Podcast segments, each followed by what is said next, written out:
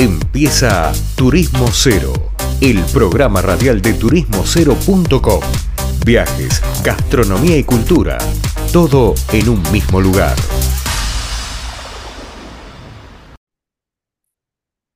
Bueno, seguimos hablando con los protagonistas luego de la pausa.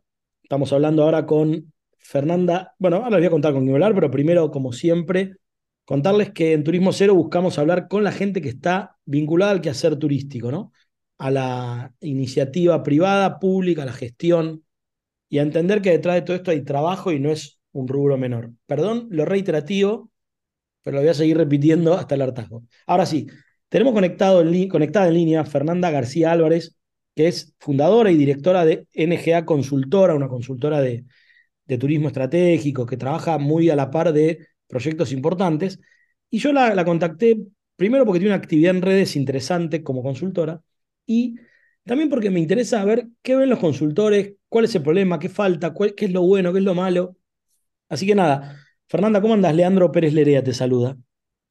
Hola Leandro, ¿qué tal? Buenas tardes. Bueno, muchas gracias eh, por, por, el espacio y, convocarme eh, en, el, podcast.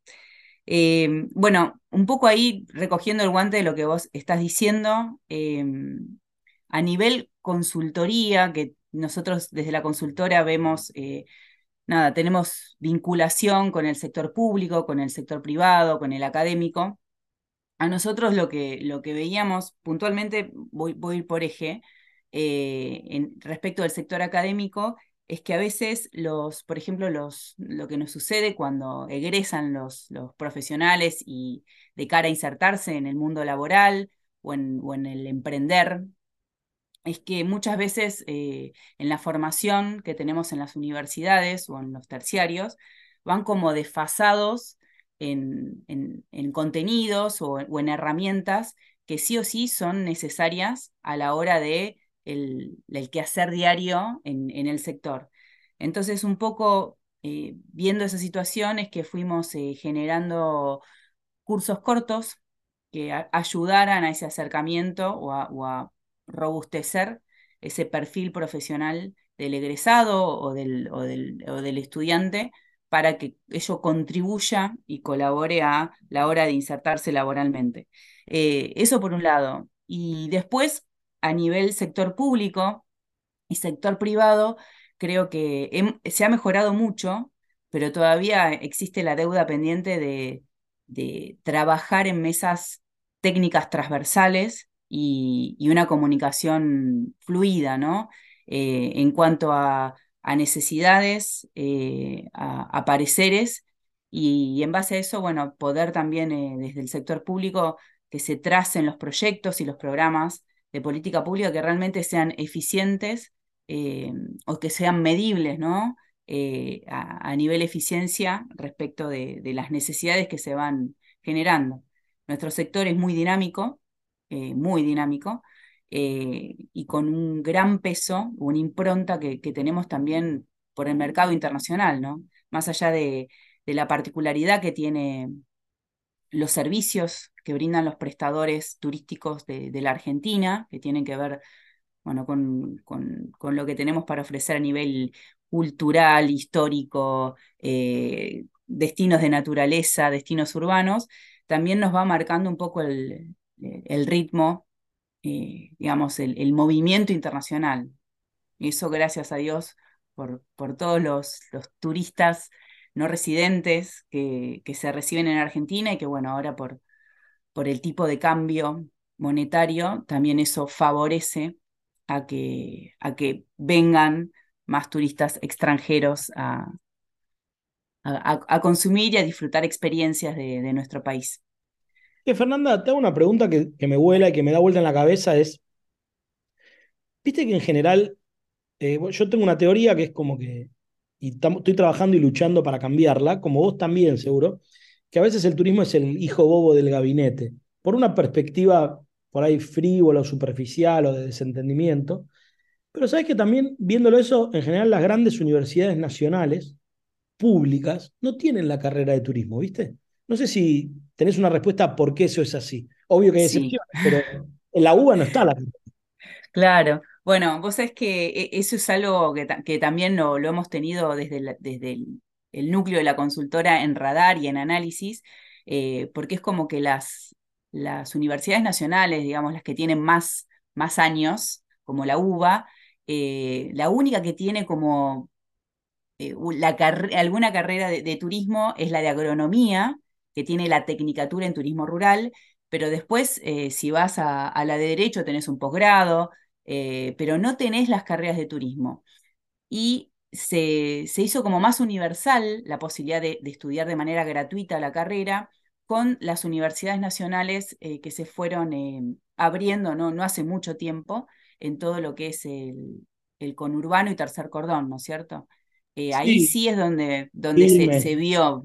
Claro, Quilmes, Avellaneda, Lanús, un SAM, un TREF, claro. Pero después a nivel, digamos, las, las, universidades que tienen más, años, digamos. Claro, es como que ahí no logra, como vos bien decís, eh, no, no, se le da un, papel preponderante o no, no, no sé si no, no han, esto que hablábamos un poco, ¿no? No, no han sabido entender la importancia de, formar profesionales en, en, estas carreras y la importancia que tiene esto después a nivel eh, economía y mercado, ¿no es cierto? Para, para sacar a la Argentina hacia adelante. Sí, y mm, en general, bueno, yo lo veo con otra entrevistada, hablábamos de, bueno, que por ahí la balanza comercial del turismo es negativa. Yo digo, está bien, ponerle que sea negativa, pero finalmente lo que genera en trabajo te hace que el déficit fiscal se cierre. Entonces, eh, si yo genero trabajo y bajo los planes sociales, bueno, es una cuenta macro. Pero en general, viste que antiguamente era ponerlo, mi tío es profesor de volei, ¿por qué no lo pones de secretario de Turismo, Cultura y Deportes? ¿Viste?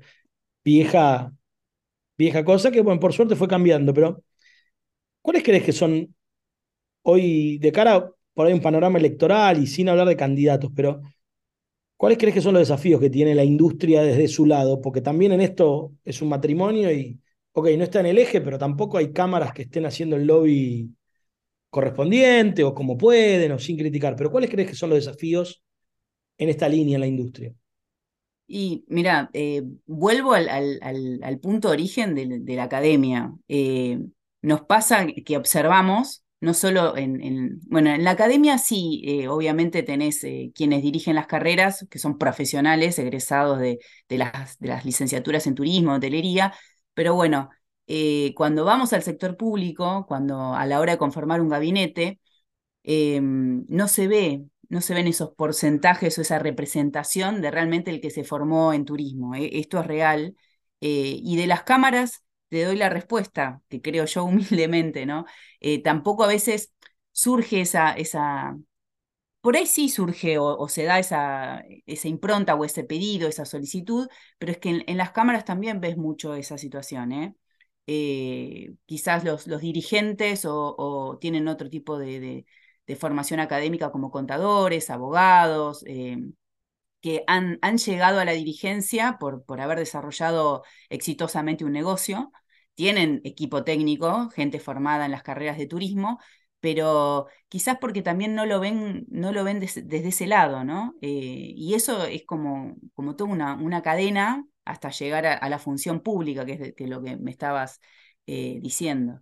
Eso y también otro eje que, que no es menor es, eh, bueno, que no ves la equidad de género, con el agravante de que en las aulas, yo soy profe también en dos universidades, el 95% de las estudiantes y las egresadas de turismo son mujeres, sin embargo, a la hora de que vos así mirás rápidamente eh, los puestos en la dirigencia del sector privado o, en el sector público, lejos estás de ver esas proporciones. Prácticamente es inverso. Eh, yo creo que ahí es una deuda pendiente grande que tenemos, no solo en que ocupen los cargos eh, de gestión las personas que estén formadas en turismo, sino también en, en, esto que te digo, en este aspecto, que es como muy, es, palmario, es como muy brutal, ¿viste? Porque yo en, en, ya te digo, en las comisiones el 95% son mujeres y vos después levantás la, la mirada en, no sé, eh, ahora que viene la Feria Internacional de Turismo, eh, en el escenario a la hora de la apertura y te encontrás con una mujer, dos mujeres ahora en el sector hotelero.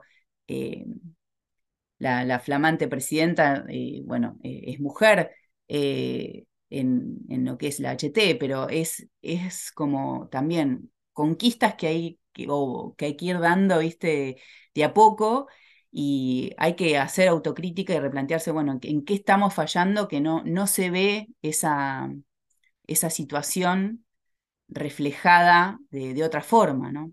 Yo creo que son procesos lentos también, pero bueno, eh, e, es algo que está pendiente, creo yo. Y a mí en cuanto a las cámaras, digamos, yo escucho, y vos también, entrevistas a candidatos de todo tipo y color, y viste que le preguntan por la mesa de enlace, por las retenciones, por la política de vaca muerta, por, yo sé, yo creo que las cámaras están muy atomizadas en general por una cuestión antigua, viste, están las agencias de viajes, los hoteles y restaurantes, eh, los alquileres de autos, suponete, cada rubro tiene su cámara y termina estando como muy atomizada y son todas pymes. Por ahí en la Cámara de la Construcción tienen gente o presupuesto dispuesto al lobby del rubro, que está bien, o en la mesa de enlace, son cuatro tipos que se sientan y representan al 45-50% del PBI o de las exportaciones. Me parece que las cámaras, si no se ayornan y fusionan como fortificadas, fíjate que no pueden cambiar la ley de agente de viaje del año 70. Eh, entonces, creo que le falta o entender el rol del lobby o hacerlo valer, o bueno, por ahí es que están atomizadas, no sé. Y vos recién hablabas de la mujer, te quería hacer un paréntesis. Mendoza va a volver a tener una ministra de turismo mujer, así que lo celebramos. Pero mm, nada, Volvamos a lo que te interrumpí, perdón. No, no, por favor. No, que e, es así como vos decís, quizás lo que falta es fortalecer, o sea, pasa en otros espacios también, en el sector público también, a veces eh, tenés varias áreas en simultáneo que están trabajando sobre los mismos ejes y, y terminás perdiendo fuerza porque no se hablan entre sí. Yo creo que eh, en el sector privado también pasa esto que vos decís. Si, hubiera otro tipo de, interrelación o de, mesas de trabajo, eh, irían más robustecidos a la hora de sentarse, hacer los planteos y, no dejar a nadie afuera, eh, en el sentido de ningún tema fuera, de los que realmente son relevantes, y, el turismo es muy transversal, o sea, eh, eh, el derrame que, que, da a nivel económico en, en las demás áreas es, es crucial. Falta fuerza. De, de, parte de las cámaras que agrupan a los prestadores del sector turístico o que hagan alianzas estratégicas con las cámaras que sí tienen poder y fuerza de lobby, como vos mencionabas, porque esa es otra, si uno no puede per se, bueno, unirse con quienes sí y que lleven la voz cantante y que esté el tema del turismo en la mesa eh, de diálogo. Esa es la otra. Pese a lo que, pese a lo que te, te cuento que veo malo y veo como un rubro de hijo bobo, como digo, algo así del gabinete, también vamos a ser sinceros, en los últimos 15 años ha habido una profesionalización bastante importante en directores de turismo de pequeñas ciudades, ministerios, etc. ¿Vos lo ves también como una variable positiva eso? Sí, claramente. Porque en, en, los territorios, en los municipios o en las comunas, es donde, donde empieza a ser el, el, empuje hacia arriba. Em, yo eh, hace dos años que, bueno, yo vivo en Vicente López y acá en Vicente López, el, director de turismo es una persona con mucha trayectoria, formado en turismo, eh, con trayectoria en el sector académico, eh, también ha, trabajado en el sector privado, como tiene un equilibrio muy bueno, eh, pero no en todos los, municipios se da esa situación. y la verdad es que marca la diferencia. Se nota mucho, mucho, mucho en, a, nivel gestionar, trazar ideas políticas, hacer sinergias, mesas sectoriales, eh, cuando no, no, tenés la posibilidad de, de ocupar el, el, cargo con una persona formada, se te escapan muchas cosas, muchas cosas que quizás a veces no, no requieren ni siquiera de presupuesto, sino de, conocimiento o, ver cómo te relacionás para, para darle empuje y desarrollar el turismo en, en una comunidad o en un, en un municipio. Claro, pero viste que a nadie se le ocurriría que un secretario de salud no sea médico o que un secretario o ministro de justicia no sea abogado. Pero acá sí se le ocurre que sea profesor de volei. Sí, sí, eso bueno, y después esto, yo soy abogada, pero bueno, eh, lo, debo reconocer, eh, hay muchos colegas en un montón de lados. O sea, los abogados es como que también, ¿eh? como son profesiones de, alguna forma transversales o que puedes tener tu, tu especialidad, como los médicos.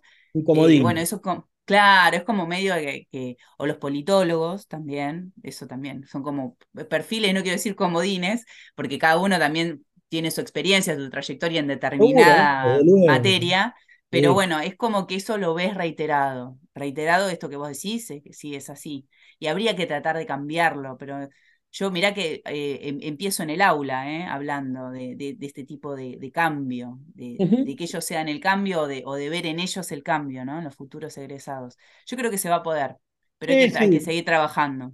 Yo lo veo en el eje hablando y habiendo entrevistado desde ministros, vicegobernadores o directores o secretarios de turismo de localidades impensadas que están laburándolo bien. Así que nada. Eh, lo veo como piola con el tema de que sí va avanzando y sí va mejorando. Pero bueno, serán desafíos a ver hacia adelante. Fernanda, se nos va el tiempo, te súper agradezco. pero te, tengo acá cuando quieras para hablar de algún tema. Está el micrófono. Bueno, muchísimas gracias, Leandro. Bien. Hablaba con nosotros Fernanda García Álvarez de NGA Consultores. Nos vamos a una pausa y volvemos con más Turismo Cero. Esto fue turismocero.com en radio. El punto de tu partida de tus viajes.